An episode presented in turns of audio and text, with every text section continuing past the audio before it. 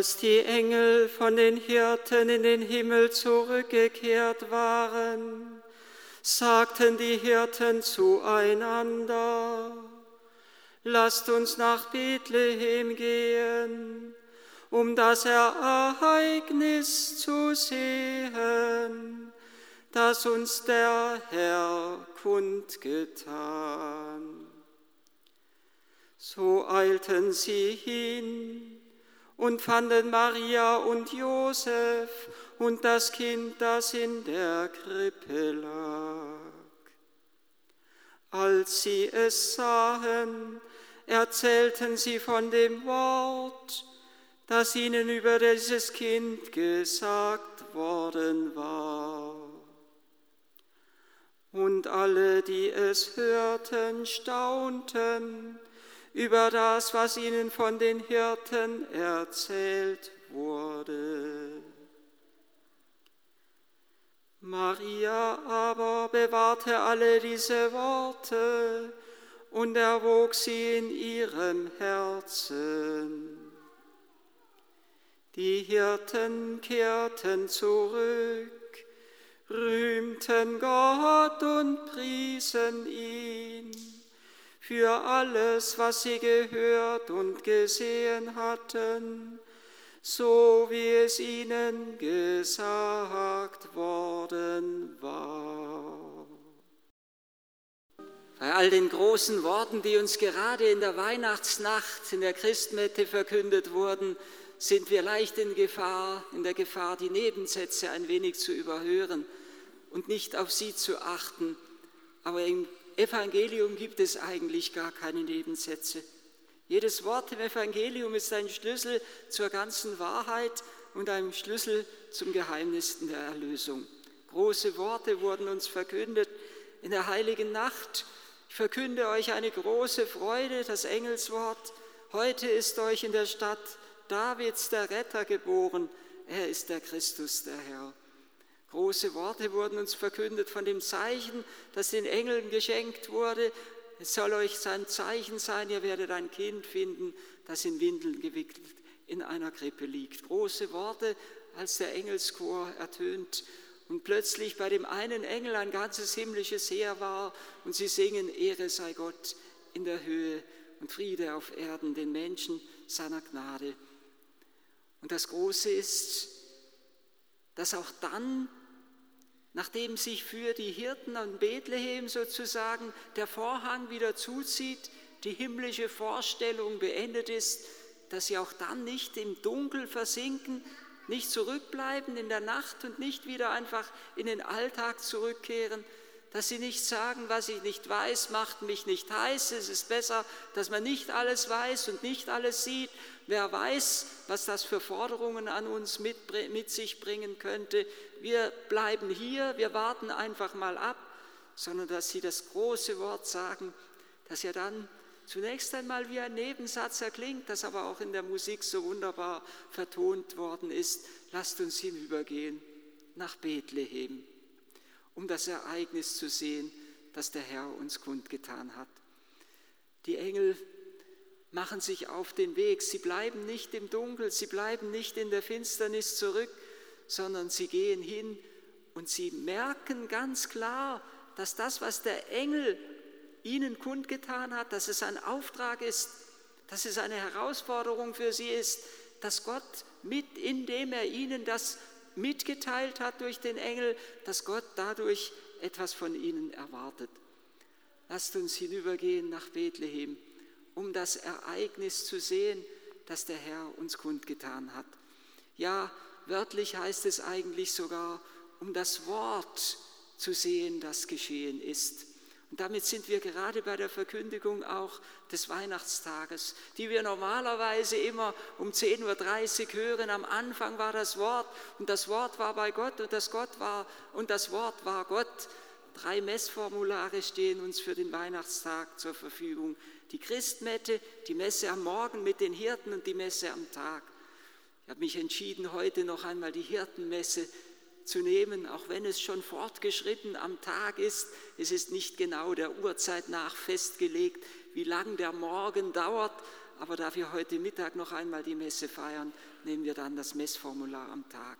Aber das göttliche Wort erklingt auch schon hier ganz klar und deutlich. Ja, dreimal erklingt es hier im Evangelium. Lasst uns nach Bethlehem gehen, um das Wort zu sehen, das geschehen ist.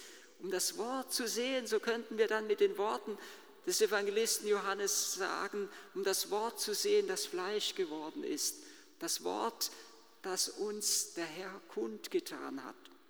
Ein tiefer Glaube ist es, der von den Hirten ausgeht. Der Glaube, dass das Wort des Engels wahr ist und der Glaube, dass das Wort des Engels eine göttliche Offenbarung an sie ist, eine göttliche Mitteilung an sie, dass Gott ihnen Anteil gibt an seinem göttlichen Leben durch das Wort, das er ihnen verkündet hat.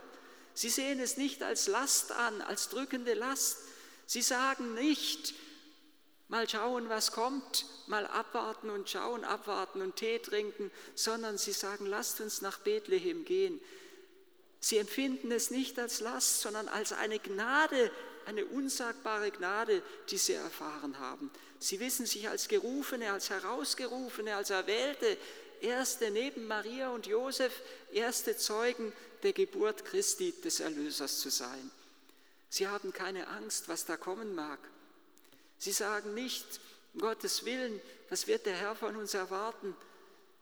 Sie sagen, sie gehen auch nicht mit einer inneren Erwartungshaltung hin, mal schauen, was der Herr für uns bereitet hat, welche Privilegien wir wohl bekommen, wenn wir dorthin gehen, welche Vorzüge, welche Sonderrechte, welche Gnaden uns zuteil werden, sondern sie sagen ganz einfach, lasst uns nach Bethlehem gehen, um dieses Wort, um dieses Ereignis zu sehen um einfach zu schauen, um einfach zu staunen, nicht um etwas zu bekommen, nicht um etwas zu geben. Das mag der zweite Schritt sein, wie es ja in vielen Legenden von den Hirten berichtet ist, was sie dem Kind in der Krippe alles mitgebracht haben. Aber zunächst einmal das grundlegend Bedeutende ist, dass sie einfach schauen wollen, dass sie einfach staunen wollen, dass sie einfach sich an der Gegenwart des Kindes erfreuen wollen.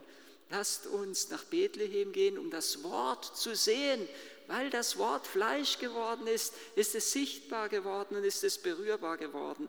Johannes wird dann später in seinem Johannesbrief schreiben, was wir gesehen und was wir gehört haben, was unsere Hände betastet, angefasst haben, das verkünden wir euch, das Wort des Lebens verkünden wir euch. Die Hirten wollen zunächst einmal sehen, und sie haben es erfahren, dass Gott ihnen Anteil gegeben hat in seinem Wort. In diesem Kind gibt er uns Anteil an seinem göttlichen Leben. Aber sie sehen das Wort nicht nur, sondern das ist das zweite Mal, wo dieses Wort vorkommt in diesem Weihnachtsevangelium von den Hirten. Sie künden auch das Wort. Sie künden das Wort. Ausdrücklich sagt es der Evangelist, dass sie erzählten, was ihnen über dieses, sie erzählten, sie, auch da heißt es wieder wörtlich, sie berichteten von dem Wort, das ihnen über dieses Kind gesagt worden war. Sie sind nicht nur Betrachter des göttlichen Wortes, sondern sie, sie sind auch Künder des göttlichen Wortes. Nur wenn wir bei Jesus sind, nur wenn wir in ihn hinein verliebt sind, nur wenn wir uns an seiner Gegenwart erfreuen, könnten wir auch Künder des göttlichen Lebens in dieser Welt sein. Und nur dann können wir zu Boten der Freude und des Mutes und der Hoffnung werden, auch in dunklen Zeiten. Und dann noch ein drittes Mal kommt von dem Wort, ist von dem Wort die Rede. Alle, die es hörten, zum einen, sie staunten über die Worte der Hirte, aber dann vor allem auch noch Maria bewahrte alle diese Worte in ihrem Herzen. Und sie, oder wörtlich könnte man übersetzen, sie erwog sie in ihrem Herzen. Maria ist die, die das göttliche Wort, auch wenn sie es zur Welt gebracht hat, auch wenn sie es geboren hat, auch wenn sie das Kind groß werden sieht, auch wenn sie Jesus dann schließlich hingehen sieht, als er in die öffentliche Verkündigung eintritt, sie ist diejenige, die zugleich immer das göttliche Wort in ihrem Herzen bewahrt. Interessant ist freilich, auch das mögen die Bibelkundigen vielleicht schon entdeckt haben, zumindest die, die Griechisch können unter uns, dass der heilige Evangelist Lukas ein anderes griechisches Wort für das Wort verwendet als der heilige Evangelist Johannes. Lukas spricht von der Kunde, von der Rede, von der Botschaft und so könnte man das Wort Rema, das man eben auch mit Wort oder mit Kunde übersetzen kann, übersetzen. Und der heilige Johannes spricht von dem Logos, das Wort, das man auch mit Sinn übersetzen kann. Durch die göttliche Botschaft bekommt unser Leben den letzten und den tiefsten Sinn, dass wir nicht nur für diese Welt und für diese Welt in dieser Welt erschaffen sind, nicht nur für eine Zeit erschaffen sind, sondern für die Ewigkeit. Und das spüren die Hirten tief in ihrem Herzen, dass das, was sie erfahren haben, durch die Botschaft des Engels und durch die Begegnung mit dem Kind in der Krippe, dass das eine bleibende Bedeutung hat in ihrem Leben, dass das immer gegenwärtig sein wird, dass sie das nie mehr vergessen werden. Und genauso wie sie nicht einfach in der Dunkelheit des Alltags bleiben, sondern hinübergehen nach Bethlehem, um das Ereignis zu sehen, das der Herr ihnen kundgetan hat. Genauso kehren sie auch von Bethlehem zurück, nicht einfach in die Nacht und in die Finsternis, sondern sie rühmten Gott und priesen ihn für all das, was sie gesehen und gehört hatten. Es ist etwas verändert in ihrem Leben. Es hat sich tief in ihre Seele eingeprägt und keine Macht der Welt wird ihnen diese Erfahrung, die sie da gemacht hat, mehr rauben können. Sie werden immer Künder der göttlichen Frohbotschaft bleiben. Und das, was wir erleben in dieser Weihnacht, soll sich auch in unsere Herzen so tief einprägen, dass wir Zeugen der göttlichen Liebe sein können, auch in verwirrenden Zeiten, ja gerade in dunklen Zeiten.